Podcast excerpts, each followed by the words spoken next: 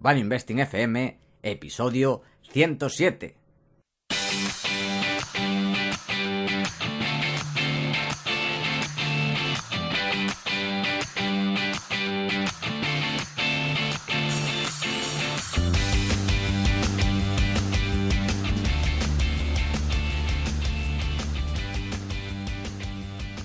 Hola, soy Paco Lodeiro. Bienvenido a Value Investing FM, el podcast semanal en el que te ayudaremos a sacarle partido a ese dinero que tanto cuesta ganar y ahorrar. ¿Cómo? A través del método de inversión más seguro, sensato y rentable, el Value Investing. Te recuerdo que si quieres empezar a sacarle partido a tus ahorros y no sabes por dónde empezar, tienes a tu disposición mi curso gratuito de introducción a la inversión en bolsa en la web www.academiainversión.com. Y yo soy Adrián Godas, colaborador de Academia de Inversión, fundador de Ciel Danubio y rey de Godas Academy, comunidad de aprendizaje para gente con ganas de aprender y poco tiempo. Puedes echar un vistazo en godas.academy. Y en esta semana pues tenemos ya nuestro clásico consultorio bursátil, donde contestamos a vuestras preguntas. ¿Y qué warning tenemos que dar hoy? Pues, como sabéis, y si no lo sabes, pues aprovechamos para repetirlo, el domingo que viene habrá una quedada gallega, que será a las 12 de la mañana en Santiago, y ya tenemos lugar. Será en la Galiciana, en la calle Gómez Ulla 1, que queda justo al lado de la Plaza de Galicia.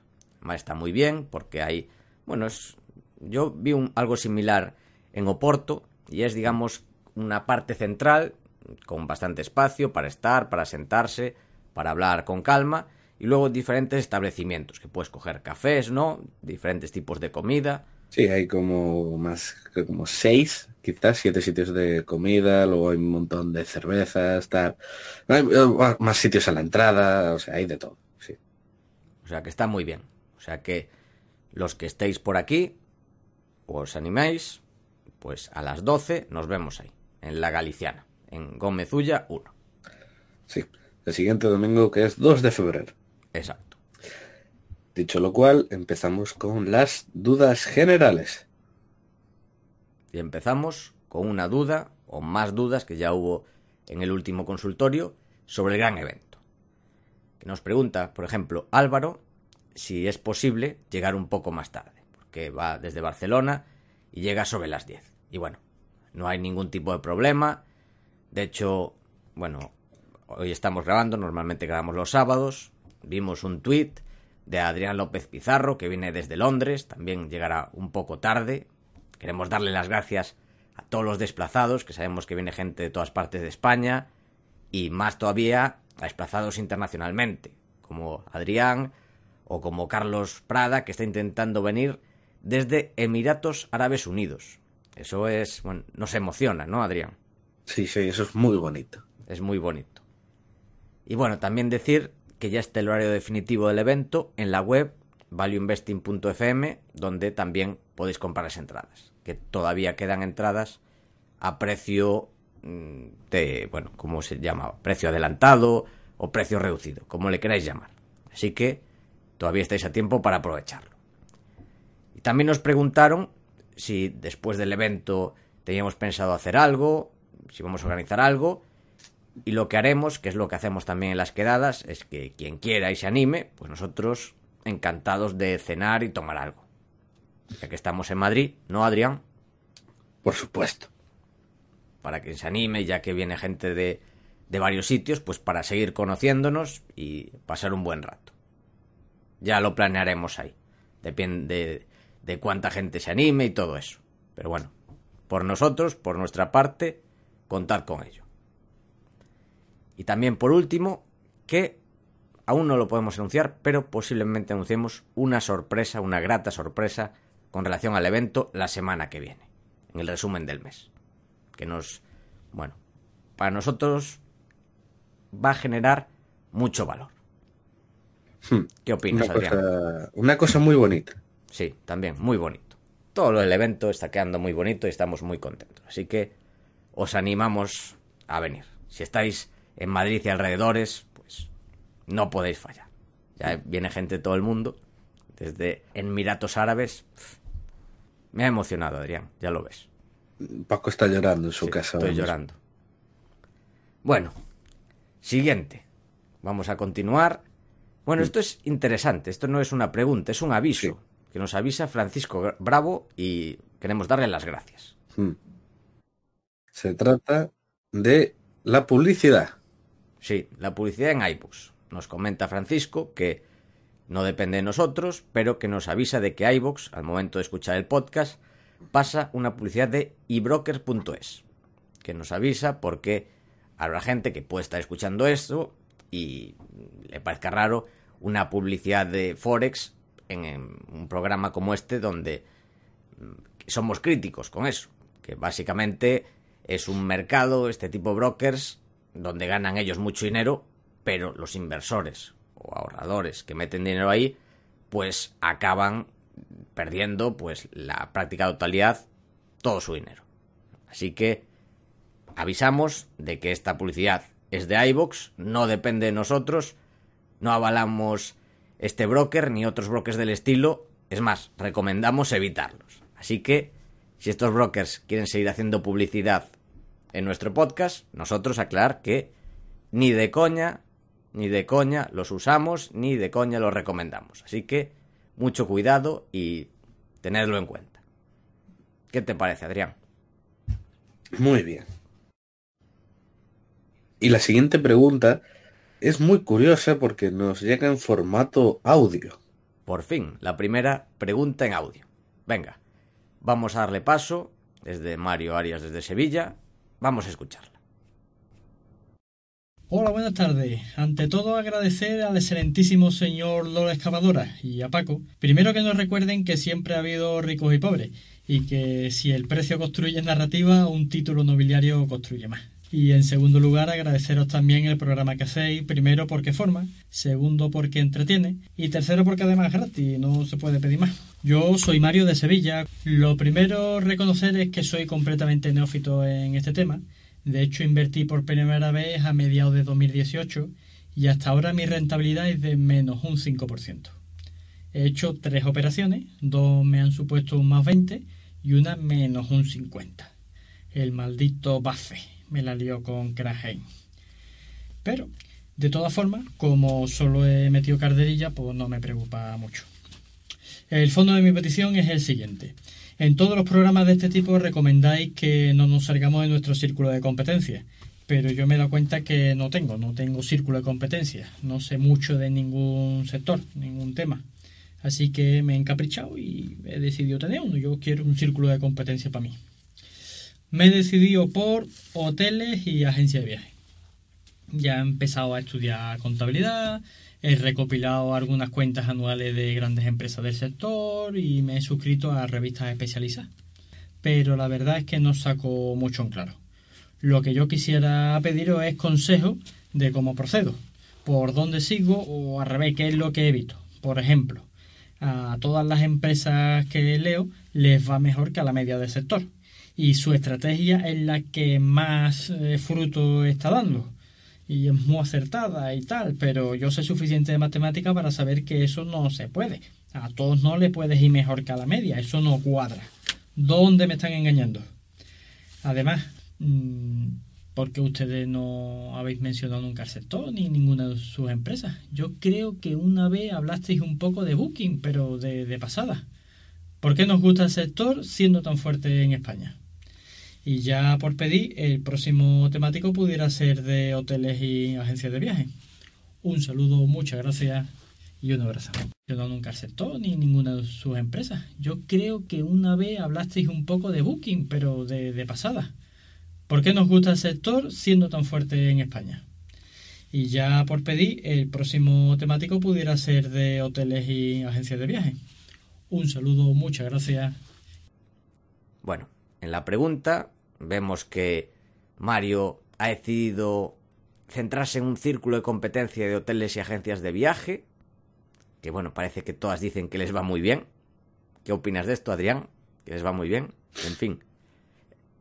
Como todo, todos los sectores, ¿eh? Tú preguntas, nos va muy bien.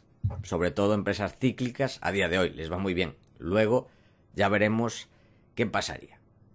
Y bueno, también nos recomienda nos pide un programa especial de hoteles y agencias de viaje. En fin, ¿Qué problema tiene este sector? Que es un sector cíclico.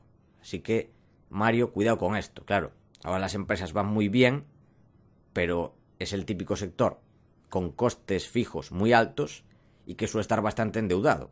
Es decir, tú piensas en un hotel que tiene bastante deuda y que cae, bueno, ahora van bien porque sí, la parte del ciclo digamos que es alta, pero ¿qué pasa si se da la vuelta?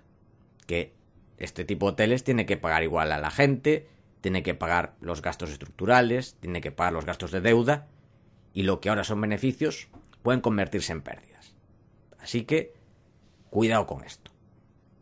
Booking quizás sería un, una excepción porque los gastos fijos de esta empresa pues, son mucho más bajas, pero bueno, no sé hasta qué punto digo que no lo sé, o sea, no soy crítico, pero tengo mis dudas de si su foso lo mantendrá la próxima década. No sé si puede haber algún incumbente que se lleve parte del negocio, porque también los hoteles es en parte win-win, pero los hoteles están un poco hasta las narices de pagarles tanto.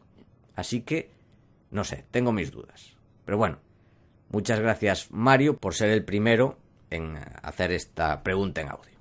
Adrián, ¿algo que añadir? del sector hotelero? Mm, que a mí no me llama, la verdad. Es un sector que además está viviendo muchos cambios con el tema desde el Internet, el tema de que se está separando lo que es gestión y hotel. también. Ahora la mayor parte de los hoteles, muchos está pasando a una rate o una socimi y la empresa típica hotelera es solo la gestión, no la infraestructura. Entonces yo creo que mm, pues pasan cosas, pasan cosas, el sector evoluciona y tampoco es que digas qué rentable es, como me llama la atención. Entonces, pues... Es un típico sector que hay que pillarlo en la parte baja del ciclo. Como, bueno, también los casinos, hubo casinos que han hecho, pues multiplicado por 50. ¿Por qué? Pues porque también se desplomaron cuando hay una crisis, la gente no tiene dinero para ir al casino, para ir de vacaciones, es en lo que recortas. Entonces, ahí es cuando caen mucho los beneficios, caen muchas acciones, y ahí es donde hay que buscar oportunidades. No cuando van bien, que ahora dicen todos que van bien, sino cuando lo estén pasando mal. Bueno, vamos a la siguiente, Adrián. ¿Qué te parece? Hmm. De Sergio Castillo Ortiz, desde Málaga. Nos felicita por el podcast y nos pregunta eh, el tema de la deuda que cuando decimos esta empresa no tiene deuda, ¿a qué tipo de deuda nos referimos? Porque Peter Lynch, bueno, usa el tema de diferencia entre largo plazo corto plazo. Entonces, si nos referimos a deuda a largo plazo, deuda financiera, total del pasivo, ¿a qué nos referimos, Paco? ¿Tú a qué te refieres? Yo, en general, a toda la deuda. Pero, o sea, hay que saber lo que analizamos. Es decir, si tenemos en cuenta solo la deuda a largo plazo, pues hay que saber que nosotros solo estamos teniendo en cuenta la deuda a largo plazo. O sea, no, no hay que pensar en fórmulas matemáticas de sumar y restar, sino hay que entender los negocios. Y si esta deuda es sostenible, si la deuda a corto plazo pues puede afectar al negocio, si hay problemas de algún tipo de crisis de liquidez por cualquier cosa, o sea, no es algo tan simple de sumar si qué deuda tener en cuenta y cuál no. No sé si me estoy expresando bien. Quizás estoy liando todo un poco. ¿Qué opinas? Pues yo, cuando digo deuda, me refiero a la deuda, y si no, lo llamo pasivo, y si no, pues lo llamo provisiones, lo llamo pensiones, Cuando digo deuda es deuda financiera, deuda a largo plazo. Vale, no cuentas a corto plazo. No. Yo sí. Pero bueno, no es un error hacer una u otra, sino que es algo que está dentro de tu forma de pensar y de forma de valorar. Luego cada uno hará sus ajustes. Como se suele decir, aquí cada maestrillo tiene su librillo. Venga.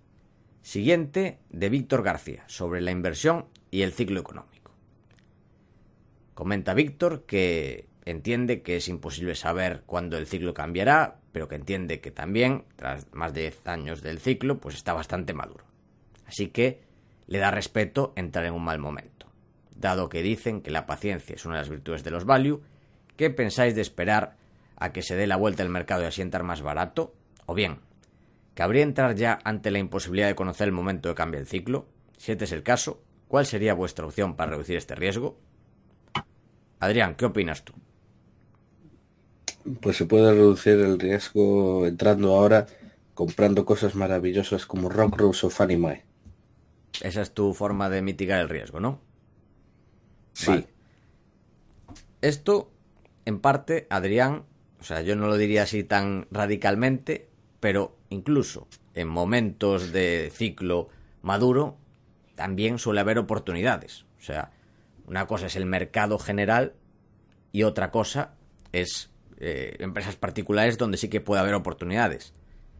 Además, tú dices, sí, llevamos más de 10 años de ciclo, pero hace 5 años, gente puede decir, no, es que llevamos 5 años o más de 5 años de ciclo, más de 5 años de crecimiento.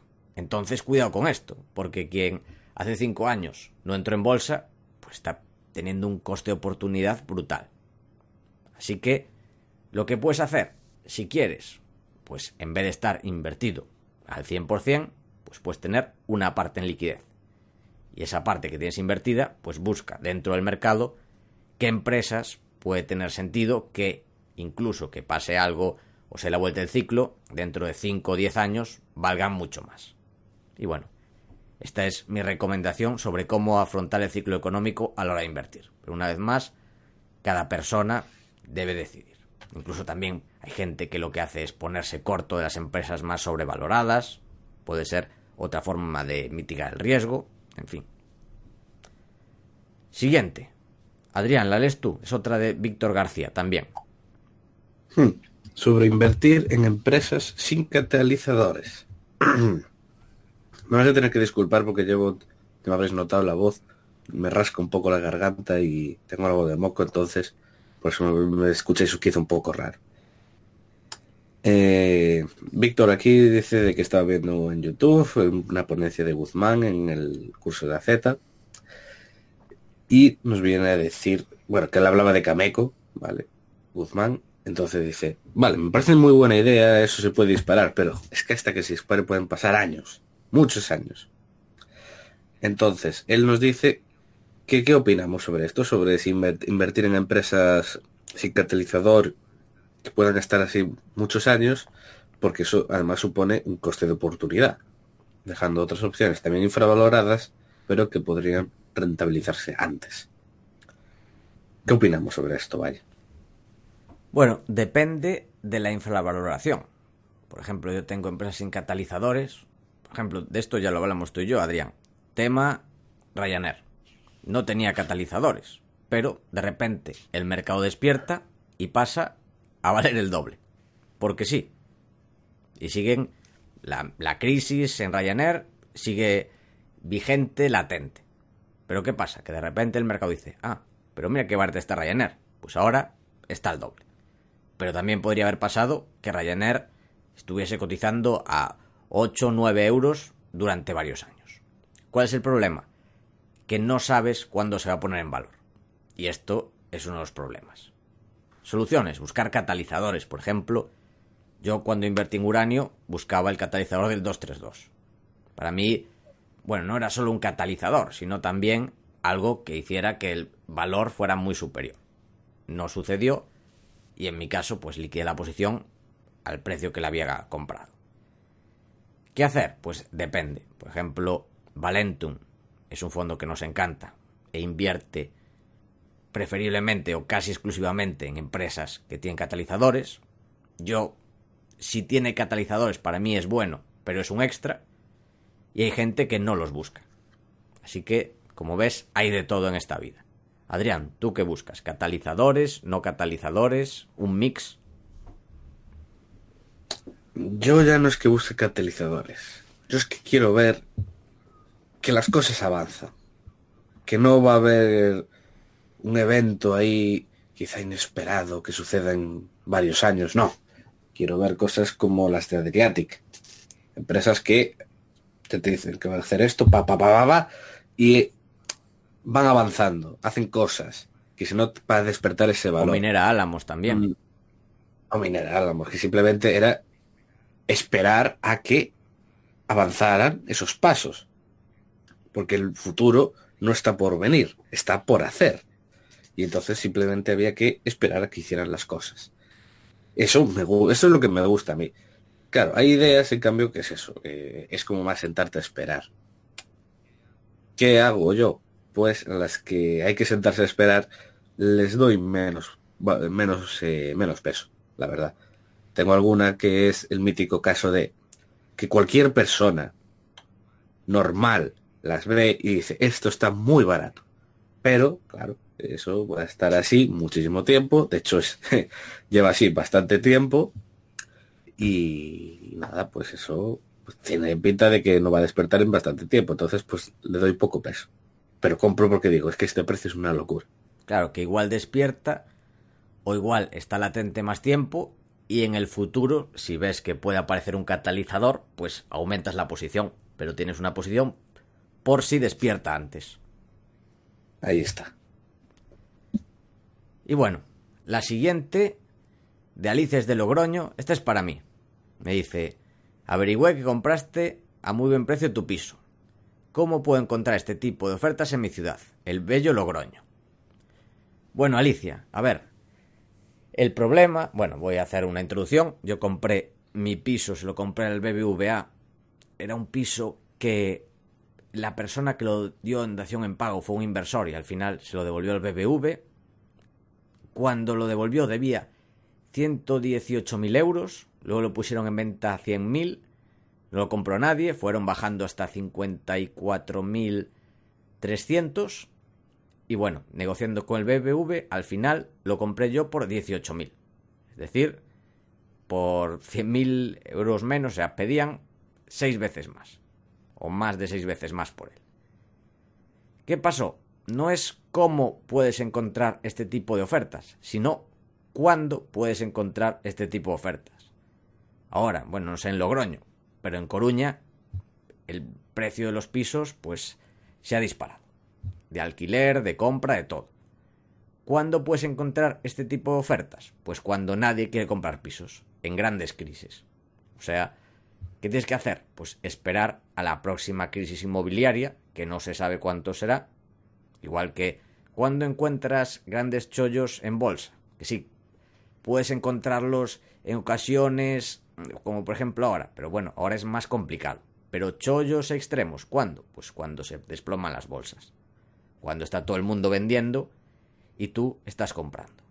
¿Qué es lo complicado? También es complicado desde un punto de vista psicológico en esa época nadie quería comprar pisos. Ahora todo el mundo quiere comprar pisos. También hace 10 años en bolsa todo el mundo quería vender. Eh, la gente en las televisiones, en la prensa financiera entrevistaban a gente diciendo que la bolsa iba a seguir cayendo mucho más. ¿Y qué pasó desde aquella? Pues que no ha parado de subir. Pues lo mismo con los pisos. O sea, no es cómo encontrarlos, que para encontrarlos, ¿qué tienes que hacer? Bueno, pues hacer seguimiento, sino cuándo encontrarlos. Los encuentras cuando hay alguna crisis o pasa algo. Y a día de hoy, pues, es casi imposible. Así que hay que tener paciencia, tanto en el mercado inmobiliario como en el bursátil. No sé si quieres añadir algo, Adrián. No. Pues la siguiente, que es sobre en qué invertir 6.000 euros, de Fernando Rico desde Valencia. Pregunta.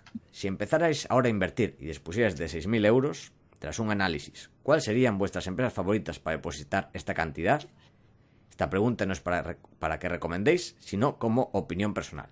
Hombre, ya, sí, obviamente no recomendamos, siempre insistimos, gracias por recordarlo, Fernando, en que cada uno tiene que llegar a sus propias conclusiones. Y aquí, en vez de hablar de empresas concretas, yo prefiero hablar sobre un poco de filosofía o teoría de qué hacer con 6.000 euros. Porque claro, no es lo mismo de si tienes 6.000 euros y no vas a poder ahorrar en el futuro.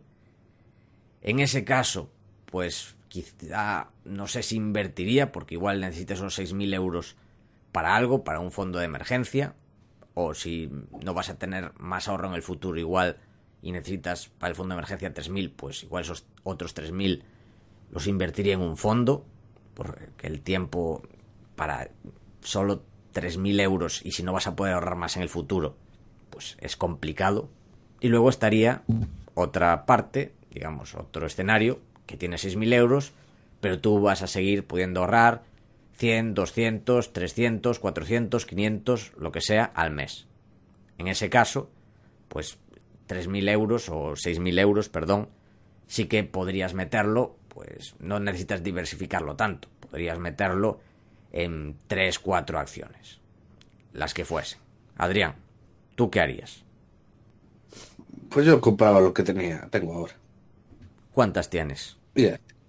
¿Cuántas acciones tienes? Pues debo tener... Concentré algo más últimamente. Debo tener 12.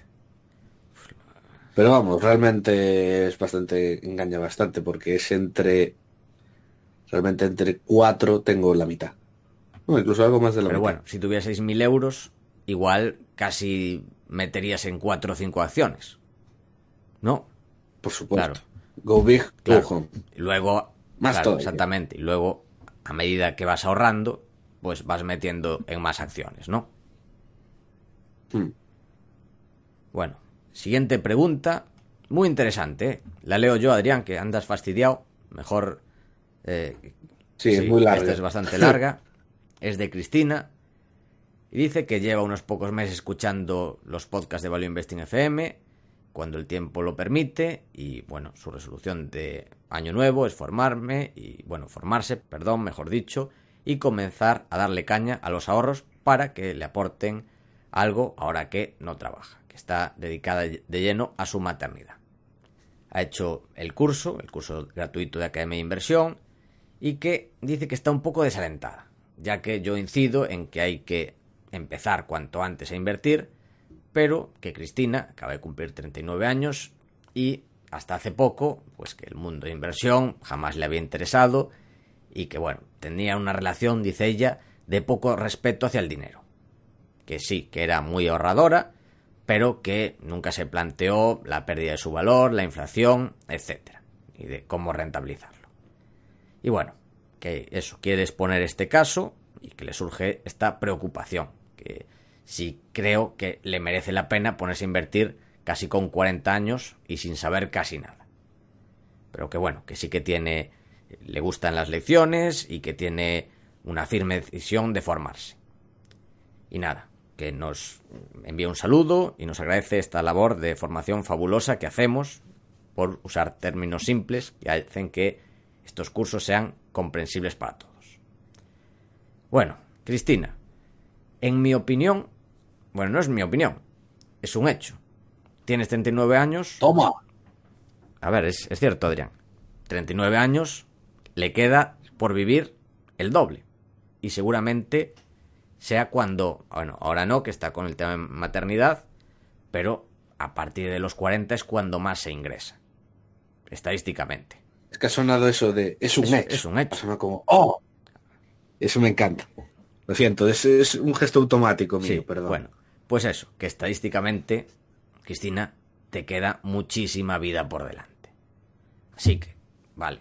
Lo ideal es empezar cuanto antes, sí, con veintipico años o antes de los 20, como Adrián, por supuesto. Pero lo que no puedes hacer es, por lamentarte no haber empezado hace 10 años o hace 15 años, dejar de hacerlo, porque todavía te queda muchísima vida por delante. Esto, aunque tuvieras 40, 50 y 60 y pico, es que lo normal es que vivamos hasta los 80 y pico años. Así que, por esto, ya digo, no te preocupes, y los que estéis en una situación similar, no os preocupéis, pero bueno, sí que es importante, digamos, empezar a ponerse las pilas. Si ya estás en los 30, 40, pues hay que ponerse las pilas. Y si estás más adelante, tampoco pasa nada. Lo peor que puedes hacer es decir, bueno, ya pasó el tren, pues ya no lo hago. Es lo mismo que con el deporte. Decir, bueno, es que ya tengo 60 años, no es momento para hacer deporte, ni para cuidarme ni comer sano, no. Vale, no lo has hecho hasta ahora, pero ponte porque todavía te quedan muchos años de vida y bueno, hay que vivir de forma sana, tanto digamos en la salud biológica, en el patrimonio biológico, como en el patrimonio financiero. Así que esta es nuestra recomendación para todos los que os sintáis un poco representados en la situación de Cristina. Venga, Adrián, ¿lees tú o leo yo? ¿Cómo vas de voz? Puedo. Go big, go home. Eduardo García desde Edimburgo. Muy bonito Edimburgo, estoy deseando ir. Tiene pintaza. Me encanta Escocia. Muy buenos intelectuales por ahí. Sí, sí, tremendo. Una densidad, yo creo que los sitios con más densidad intelectual que hubo en el siglo XVIII. Total. Que cuánto sería el dinero, cuánto sería el dinero necesario para que fuera rentable crear una SL para comprar acciones o fondos y con ello pagar menos impuestos. Bueno, el problema de la SL es que el impuesto de sociedades es mayor que el impuesto que tienes que pagar por la rentabilidad de tus ahorros. O sea que por eso muy poca gente o casi nadie crea una SL por eso. La gente crea la SL, por ejemplo, para no pagar el IRPF. Lo que hizo Monedero, que salió en todos lados. ¿Sabes, Adrián? Sí, sí. Hombre, todas estas triquiñuelas, todas las que puedo, me las aprendo. Que las suelen hacer los artistas. Claro. Claro, porque es un, son ganancias tan grandes que el IRPF le saldría, yo qué sé, en un 40%. exactamente, el marginal del IRPF sería 50% y el impuesto de sociedades es menor. Pero en cambio, lo que ganas por tu capital, pues es máximo a día de hoy en cuánto debe estar, en el 20, bueno, a ver cuánto lo pueden subir, pero más o menos en el 23% debe estar. Sí, por ahí. Entonces no te compensa con el impuesto de sociedades, por eso no se crean SLs para invertir. Lo que se suele crear es si ya tienes un patrimonio de millones, pues puedes crear un fondo, que lo que hace es diferir esta tributación. O sea, no es que si tienes un fondo no pagues impuestos, sino que no los pagas hasta que sacas el dinero, que es una gran ventaja para seguir componiendo.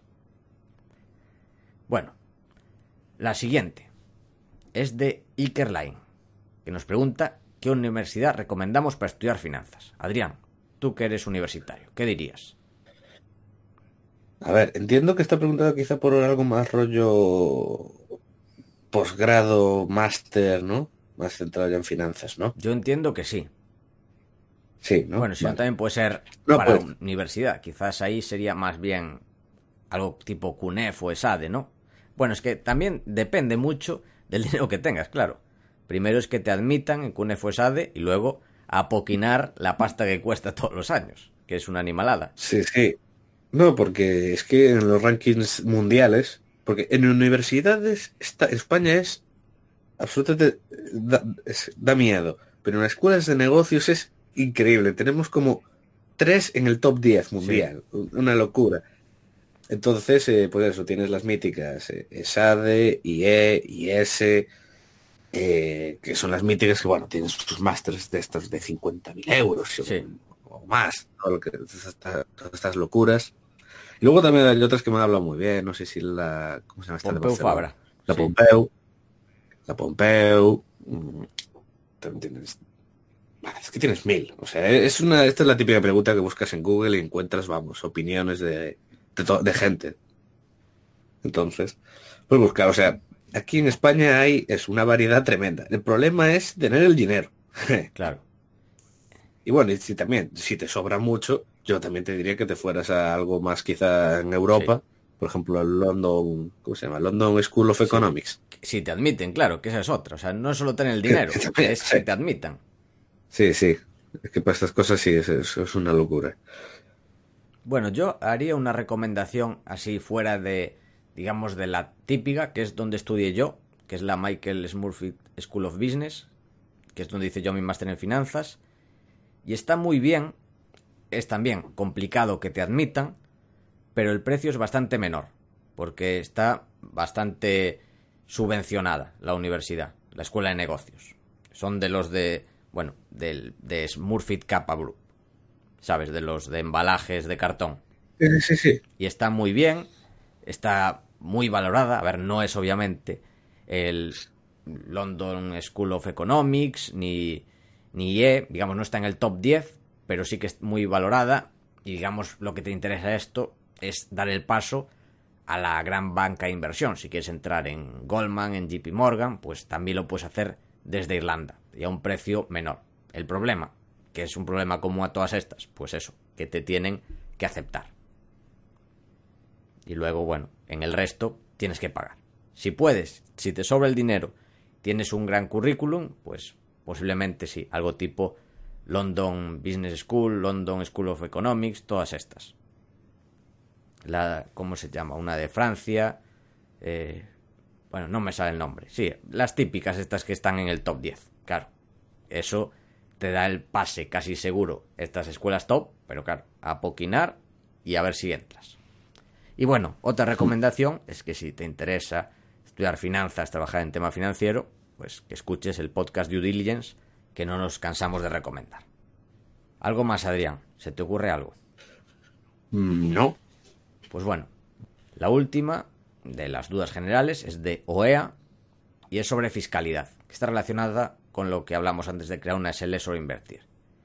Dice que si los inversores individuales no estamos en desventaja con respecto a los fondos, que componer capital es muy difícil si con cada venta tributas y que si no hay ninguna manera de no tributar si lo vas a reinvertir.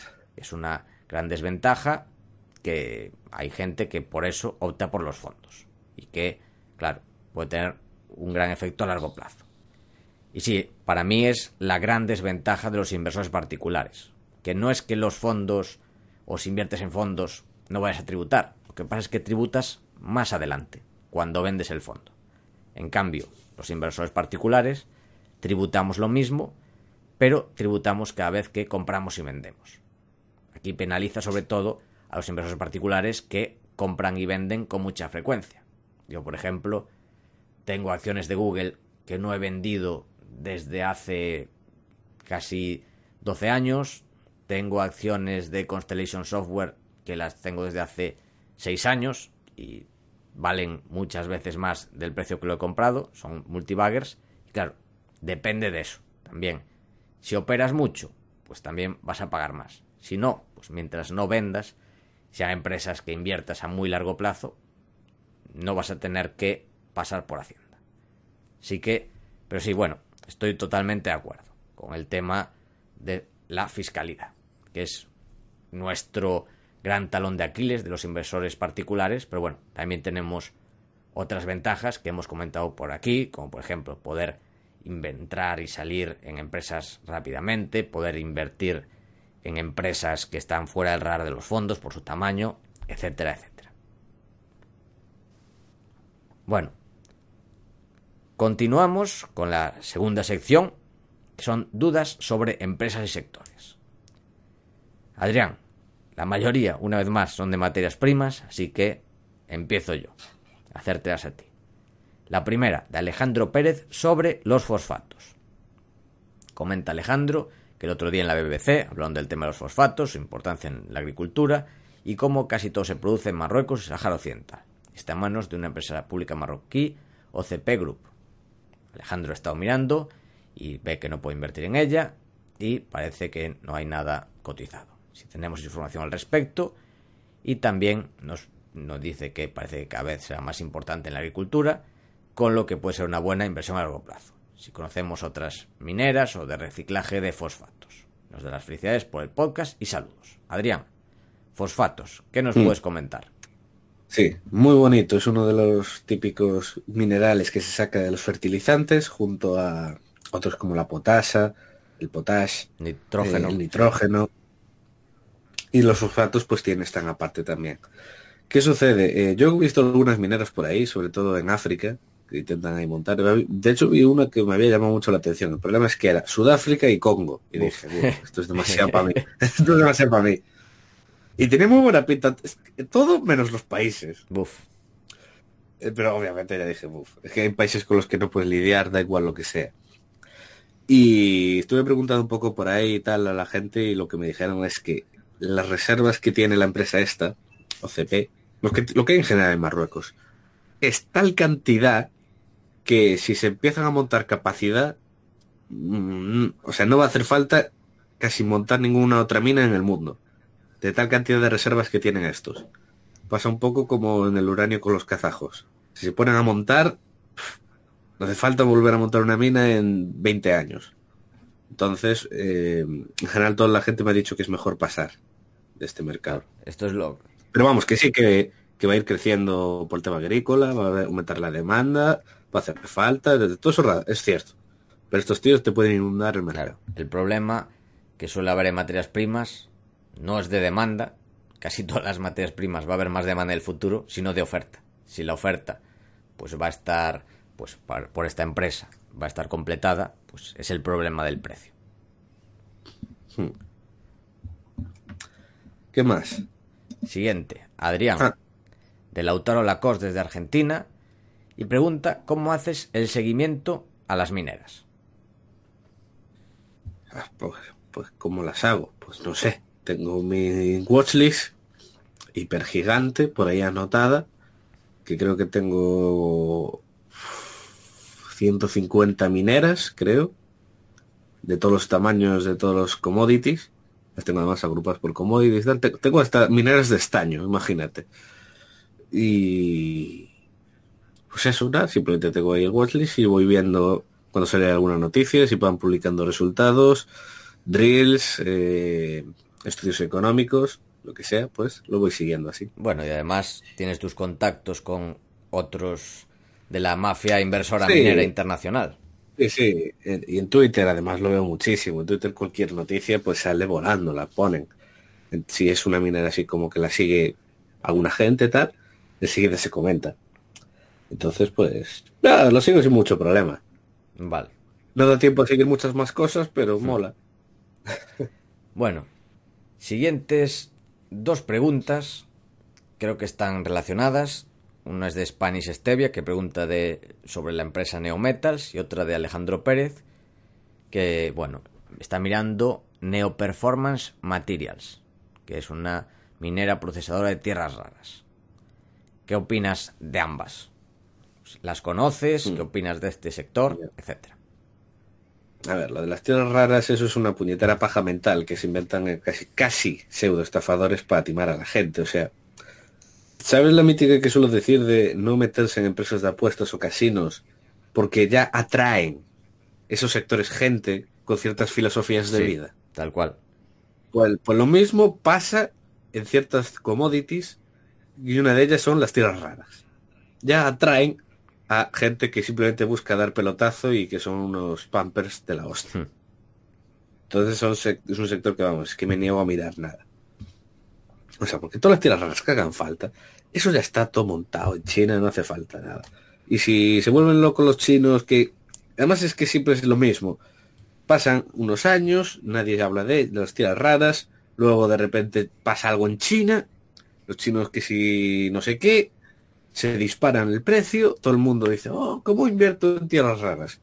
No pasa nada porque son usos súper concretos que se pueden sustituir por otras cosas, los precios caen, se vuelven a quedar en el olvido, pasan un par de años y así el ciclo, continuamente. Y ya lo he visto más de dos veces. Esto.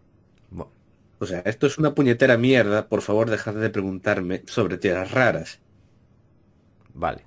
¿Qué? Ah, y otra cosa, aprovecho ya para decirme, por favor, dejad de preguntarme por el grafeno, por el amor de Dios, porque no entiendo por qué tenéis todos la idea de que sea algo de grafeno. A ver, es por los eh, periódicos, no paran de hablarte. Tierras raras en China, no sé qué. Grafeno, bla, bla, bla. Bueno, grafeno, aún menos mal, pero es que hace un par de años el grafeno lo tenía hasta en la sopa. ¿Cómo pegaba el grafeno? Y ahora todo el mundo me pregunta de grafeno. ¿Eso es, ¿El grafeno se saca del suelo? No, entonces no tengo ni idea. Claro. Bueno, pues pasamos al siguiente. Esto creo que ya ha quedado muy claro, lo de tierras raras y grafeno. Y bueno, pregunta Javier V sobre Constellation Software y Rock Rose. Y luego tenemos otro de Lucía de Lanzarote sobre Rock Rose. Voy a responder yo el tema de Constellation. Pregunta Javier que en el caso de Constellation veo una empresa excelente, pero con un PER y un Enterprise Value Free Cash Flow muy elevados. ¿Merece la pena entrar con estas valoraciones?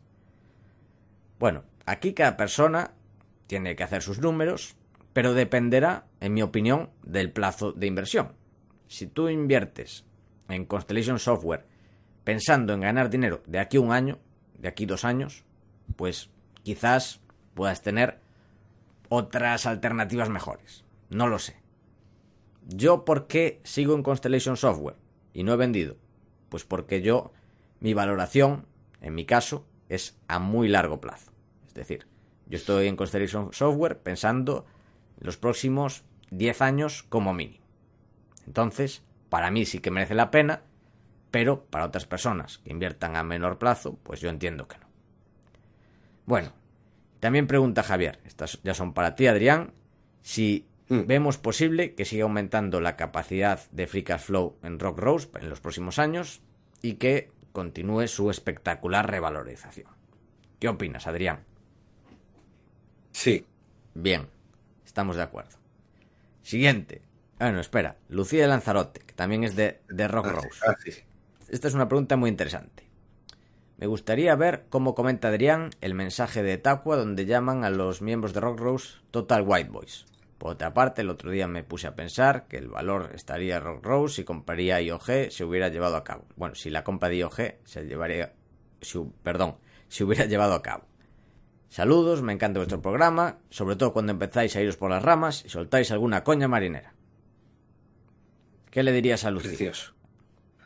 Muchas gracias, Lucio, por el comentario. Estos comentarios así me encantan. Pues mira, lo de IOG, ojalá. Me dio mucha pena lo de que no se lo acabaran llevando porque IOG tiene algunos de los mejores activos sin construir de, de todo el mar del norte. O sea, tiene algunas cosas muy, muy buenas. Fue una lástima, ¿eh? la verdad me jodió mucho. Eh, yo comenté el mensaje de TAC, pues esto, esto daba para hacer un directo. En plan, hacemos un directo y yo voy leyéndolo, voy leyendo los comentarios de TAC y los voy comentando. Porque vamos, yo me, pondría como un fútbol, como un comentarista argentino, a soltar insultos argentinos muy elevados. En vez de White Boy, lo podíamos llamar cementerio de canelones. como Higuaín. Higuaín, claro. Cementerio de canelones. ¿Qué, es que qué arte, qué, A mí me encantaban los partidos del Mundial solo por Twitter para ver cómo insultaban a sus jugadores los argentinos. Había un entrenador que era calvo. Había uno que era calvo y lo llamaron cementerio de pelo o algo así. O cementerio de peines o, algo así. Cementerio de peines, eso. es una inteligencia, es que es eso, es la fusión gallega y italiana. Total.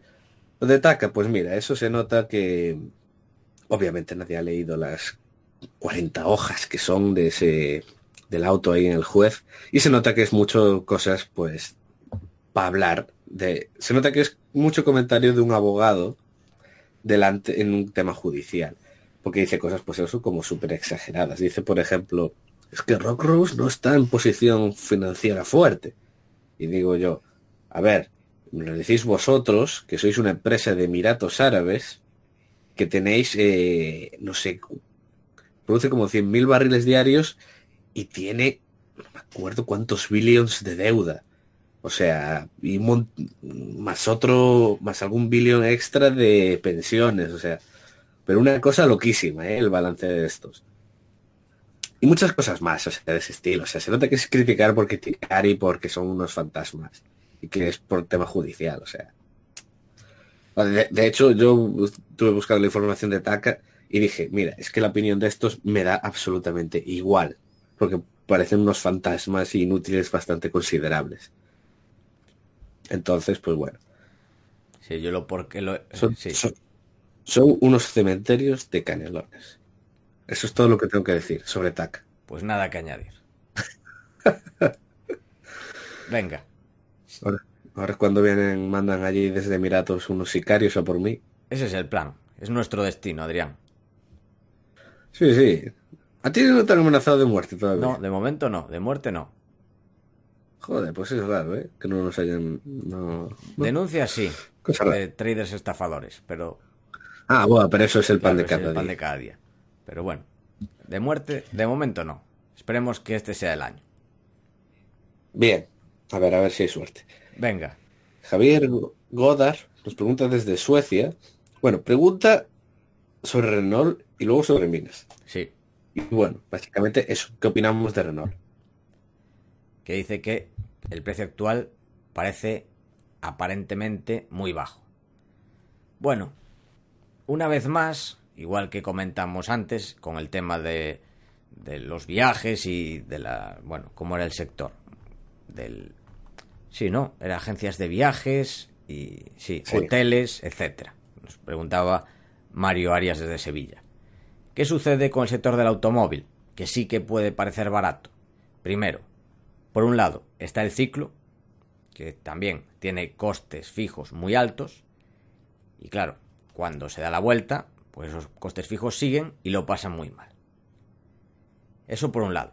Y por otro lado está toda la disrupción del coche autónomo, de bueno, de los medios de transporte alternativos, etcétera, etcétera. ¿Qué he hecho yo? Pues a riesgo de perder oportunidades, he preferido evitar este sector y mantenerme al margen. Yo tuve hasta hace, creo que, dos, tres años BMW, creo que más bien tres años, el tiempo pasa muy rápido, y la vendí por eso, porque no sé cómo va a estar el sector de aquí a 10 años. Así que, la verdad, por muy barato que esté, puede ser, y dirás, "Buah, me parece una salvajada lo que estás diciendo, que Renault en 10 años pues esté más muerta que viva. No sé qué opinas, Adrián. Estoy totalmente de acuerdo. El sector auto pues ya no es muy tal de por sí, pero es que además se enfrenta a una cantidad de cosas, inversiones en I de tema de coche eléctrico, que si híbrido, que si nuevas tecnologías, coche autónomo, le pasan mil cosas. Mejor es pasar, estar al margen. Yo, de hecho, esta, la, la, la, la pregunta de Renault nos la hacen yo creo que además en cada quedada. O, o es cosa Sí, mía. Renault o similares. Es de estas que siempre alguien pregunta, y yo llevo siendo negativo con estas desde, desde hace mucho tiempo, que yo le digo, claro, es que no puedes pensar que esto va a ser un per 4, qué barato está, porque es que el mercado ya está descontando el final del ciclo y que las ventas van a caer, y ese per 4 va a ser un per 10. O sea, entonces, bueno, además que luego se le juntó el tema de Nissan, que estaba seguro que se iban a fusionar, no salió, lo de Carlos Ghost, que, y el tío ahora está en Líbano. Ya.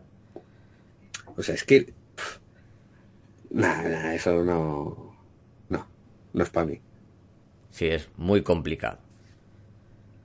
Y la siguiente, de Javier Godard, es muy buena. Dice que es accionista de Filo, José María Resources y NGEX. Todas con un perfil parecido pero distinto estadio de desarrollo. Que sí. Bien, estas, estas, estas tres eran una, una que, una minera, o sea, las tres son de Lundin, ¿vale? Entonces, las tres creo que Lundin tiene como un tercio de las acciones, el, el holding. Las tres son del grupo y lo que pasa es que son, de hecho antes tenían, un- llegaron a sacar un scoping study, un PEA, de todos los proyectos juntos, que lo llamaban creo que era Constellation, y era plan una locura inmensa, era como de los 10 proyectos de cobre y oro más grandes del mundo, una cosa así, y decidieron separarlos, y ahora en tres empresas. Bueno, NGE, NGEX tiene los helados, que es enorme, son más de 10 millones de onzas de oro, eh, varios millones de toneladas de cobre, José María Resources tiene José María, que también es inmenso, y Filo Mining tiene Filo del Sol, también inmenso, varios millones de onzas de oro, 147 millones de onzas de plata. O sea, estos tres son gigantescos. Son, son proyectos gigantescos que además están juntos en el límite entre Argentina y Chile. ¿Qué pasa? Estas son las típicas cosas que cuando venga el mercado que se caliente, pues seguramente venga una empresa grande y las compre.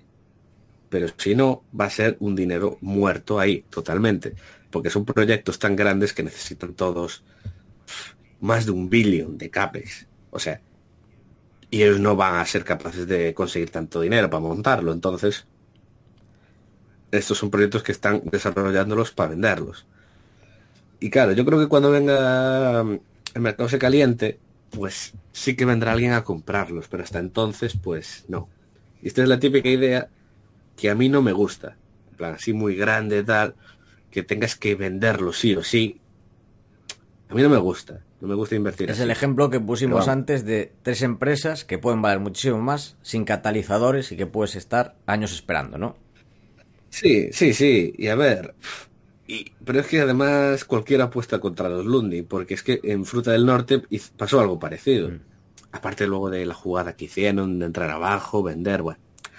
Eh, ellos tenían un proyecto, el proyecto lo desarrollaron, sacaron el feasibility, que era bastante mierdoso, parecía una tier muy baja, con mucho capex, pero los tíos, como son los Lundin, fueron capaces de levantar 800 millones de capex.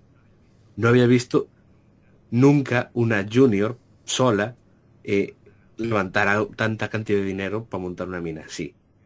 Y ellos lo hicieron. Es lo que tiene tener contactos. Claro, y, de hecho les puso pasta BlackRock y los gigantes. Y nada, eh, eso lo montaron en la acción ahora, la empresa ahora funcionando y la el en máximos. Y, casi ningún otro junior podría haberlo hecho. Entonces vamos, es eso. Mm, Es una, tienes que pensar que si tienes esto es una apuesta muy a largo plazo. A mí no me gusta invertir así, pero habrá otros que pues les cunde más. Bueno, la siguiente. Ah, ya, ya. Sí, sí. Hay otra de Sí. Godard. No sé si la conoces de BRF.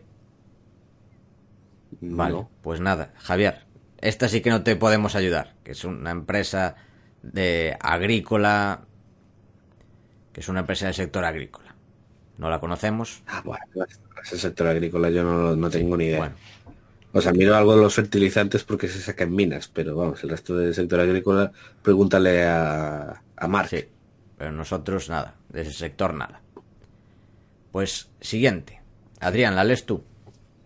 Sí, porque es para ti, es una empresa bonita, es de Fernando Rico, sobre Alphabet, eh, que dice que la cree que está algo cara, pero le ve potencial. ¿Qué, qué opinamos? A largo plazo sigue, sigue siendo atractiva para entrar. A ver, misma respuesta de Constellation Software. Si piensas en invertir en Alphabet de aquí a un año, dos años, si haces tu valoración y piensas en ganar dinero a corto plazo, o es tu objetivo, pues quizás no sea atractiva. En mi caso, si bien sí que es complicado imaginar cómo será Alphabet de aquí a 10 años, yo creo que tiene sentido que valga mucho más. Por toda la caja que genera a día de hoy y cómo lo está reinvirtiendo y toda la opcionalidad positiva que tiene. Eso sí, puedes tener que esperar mucho tiempo. Yo, como para mí eso no es un problema, sigo siendo accionista de Alphabet.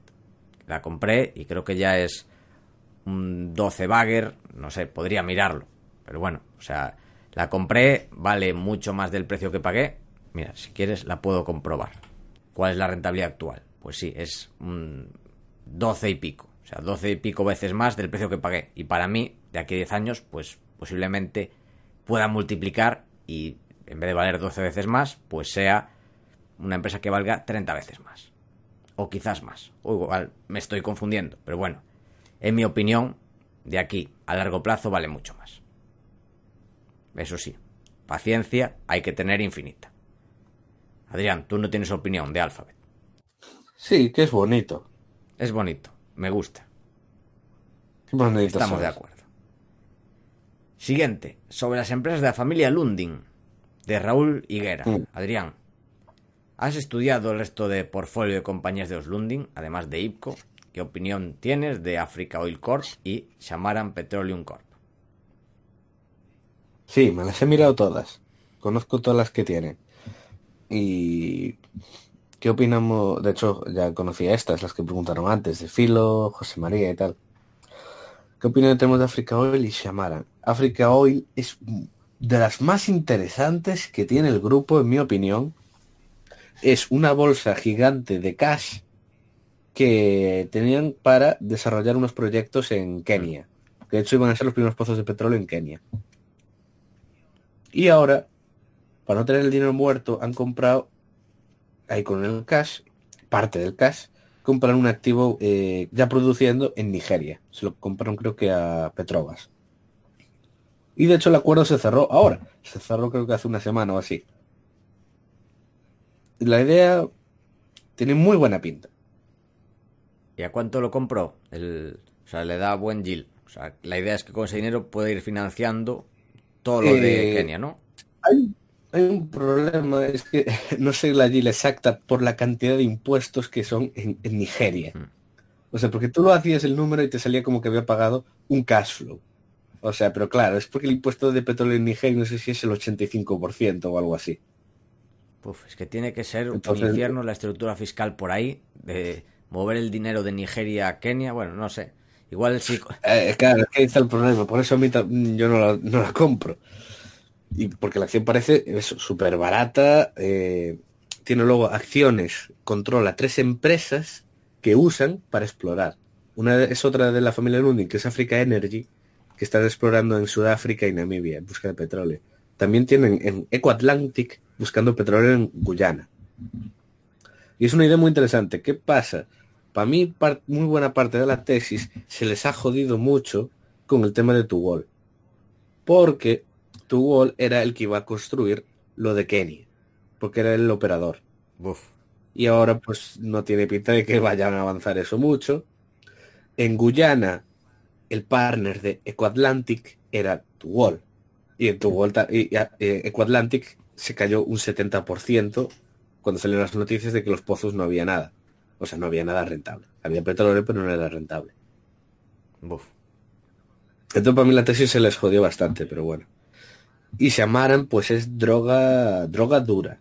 O sea, pero es droga pura, dura. Es en Kurdistán, pozos. Típicos pozos árabes que sacan el petróleo a 10, digo 10, 15, no me acuerdo. Y eso es eh, y muy barata. Pero claro, es eso, es Kurdistán.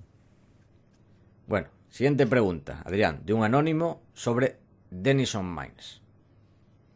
¿Qué, qué opinas de Denison Mines? ¿Se ve algo de futuro o siguen de brazos cruzados? Tiene lo que tienen en manos, el proyecto ahí de el- allí en Canadá, en Athabasca, es un experimento al final de, o sea, es lo mismo casi como lo de Filomining. El proyecto ese no tiene capex pa mon- no tienen dinero para montarlo. Entonces están desarrollándolo, esperando años y a ver pues si alguien se lo se lo ven, se lo compra. ¿Qué pasa? Eh, el primer, principal activo es un experimento de ciencia. Porque quieren tratar de hacer in situ mining, que es esto de taladran, inyectan una solución química y lo bombean para arriba, reduciendo capex, opex, o sea, una, moviéndolo una locura. Pero claro, nunca se ha hecho en Canadá, eh, en una, allí en Athabasca. Yo, por la gente que le he preguntado, me todos me dicen que tiene mala pinta, de que no hay suficiente porosidad para que funcione lo que quieren hacer. Pero vamos, ellos hicieron un testing ahí, dice que tiene pinta de que sí que les va a funcionar, no lo sé. Entonces vamos, yo, yo paso. Venga, pues siguiente. Otro Sí. anónimo. United Oil and ¿Qué te parece? No la conozco. Sé que la llevan muchos británicos, pero no, no, no la he mirado nunca. No sé ni dónde está, no sé nada. Bueno, pues vamos a la siguiente entonces. Minera Álamos, que pregunta Miguel Ramos de Madrid, ¿cómo valoramos el acuerdo de financiación de Minera Álamos con Osisco? Si puedes explicar la parte variable o adicional, y si es positivo para Minera Álamos. Pues el acuerdo de financiación eh, al principio no me gustaba mucho porque tenían que tuvieron que pagar algo con equity a Osisco, pero luego cada vez que lo miraba más dije, va, pues tampoco es tan malo.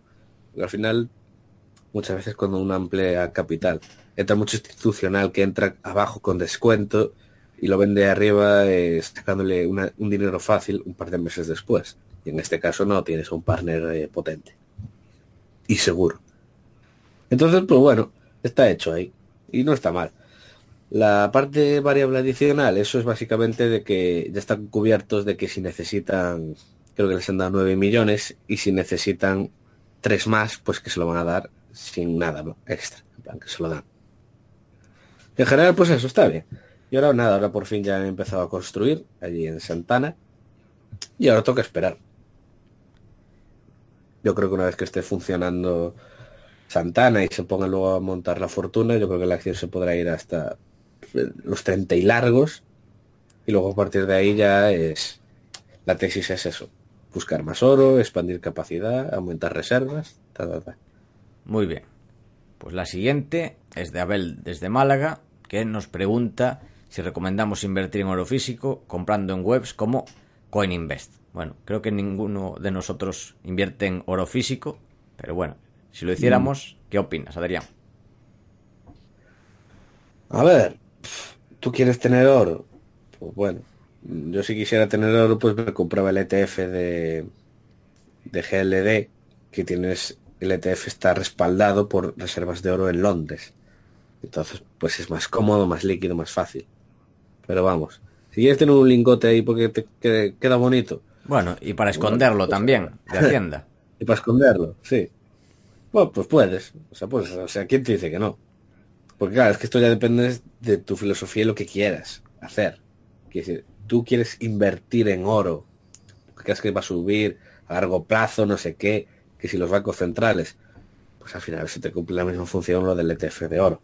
Pero vamos, si en su lugar quieres comprar el lingotico, pues cosa de cada uno. Claro. Y CoinInvest la verdad es que no tenemos ni idea, no la hemos utilizado. Mm, no, ni, ni idea.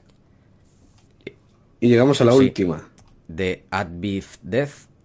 No sé quién será. Parece un, una especie de acrónimo de, de cómo se llama. Y se apellida Fernández. Es, igual es un Adrián B. No, Fernández. Que es. Son. Lo, llaman, lo llaman Sherlock Paco. Exactamente, es lo que iba a decir. y nos pregunta por Energy Transfer. Que le encantan nuestros programas ¿Y qué opinas de Energy Transfer LP? Y del sector del gas natural. Hmm. Energy Transfer sé que es una empresa de infraestructuras de gasoductos y oleoductos en Estados Unidos. Y que es la... Tiene esta figura así como de sociedad maestra. Entonces básicamente todo lo que montan eh, luego lo dan en dividendo, da una yield como del 8%, una cosa así. Y no conozco más que o sea, parece así como muy bonito todo, pero luego en la comunidad de Energy, de Belangas que hay en Twitter, yo los veo solo rajar continuamente de esta peche. No sé por qué, no he parado a indagar, todos rajan de ellos. No lo sé. Había uno que decía que esta era la típica cosa que como da mucho Jill, la, la gente adora en Seeking Alpha. Y mientras, mientras la acción sigue cayendo. Pero vamos, no sé mucho más. Y la opinión del gas natural, pues depende al final de qué. Es un sector muy atomizado. Lo que en Europa se mueve de manera distinta a Asia o Estados Unidos. En Estados Unidos tiene muy mala pinta, está en minimísimos y tiene mala pinta el, para el sector en general. Pero vamos, no, no me planteo invertir para nada en él porque hay una sobreoferta brutal en general a, a todo a nivel mundial. Y es extremo el valor en una parte del mundo y en otro, porque un lingote de oro vale lo mismo en Estados Unidos que en China, que en Sudáfrica, que en Europa, pero el gas natural nada que ver, ¿no, Adrián? Es una, es una locura. Incluso en mínimos de un sitio a otro te puede valer el doble, el triple o más. Exacto. O casi que te lo regalen, como en Estados Unidos. Sí, sí, misma. El precio de allí es que está siendo una locura. A uno, a uno con ocho. Increíble. Bueno. Y bueno, esto es todo. Esto es todo, Adrián. ¿Algo que añadir? Además de que os esperamos en un mes en el gran evento de Madrid. Sí. Pues añade. Tengo que añadir. Añade, añade. Y es que si vivís en el norte, ya sabéis. Os espero el 2 de febrero en Santiago. Eso, también, cierto. Esperamos la semana que viene en Santiago. En a las 12 de la mañana en La Galiciana en Gómez Ulla, número sí. uno, al lado de la Plaza de Galicia de Santiago. Muy buen recordatorio. ¿Algo más que añadir? No cintuad. Pues esto ha sido todo hasta la semana que viene. Esperamos que te haya gustado el programa. Queremos darte las gracias por estar ahí. También te agradeceríamos mucho que nos des tus 5 estrellas en Apple Podcast, tu me gusta en iBox, tu like en YouTube, que le des al corazoncito en Spotify ya que ayudarás a que este podcast siga existiendo y siga creciendo. Desde aquí, Paco y yo nos despedimos. Que el valor te acompañe.